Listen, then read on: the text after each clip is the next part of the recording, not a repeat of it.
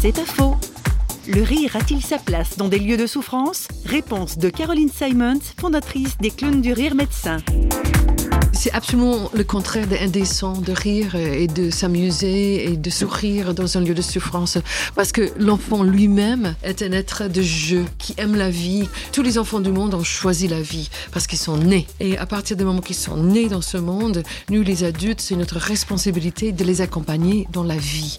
Et la vie, c'est bien fait de larmes, de rire, de tristesse, de toutes sortes. Et c'est au moment qu'on commence à interdire les émotions qu'on tombe dans les régimes ou dans des systèmes psychorigides où la vie n'a plus de place. Les émotions sont peut-être notre palette comme un peintre qui a toutes les couleurs du monde. Nous, les êtres humains, toutes les émotions nous appartiennent.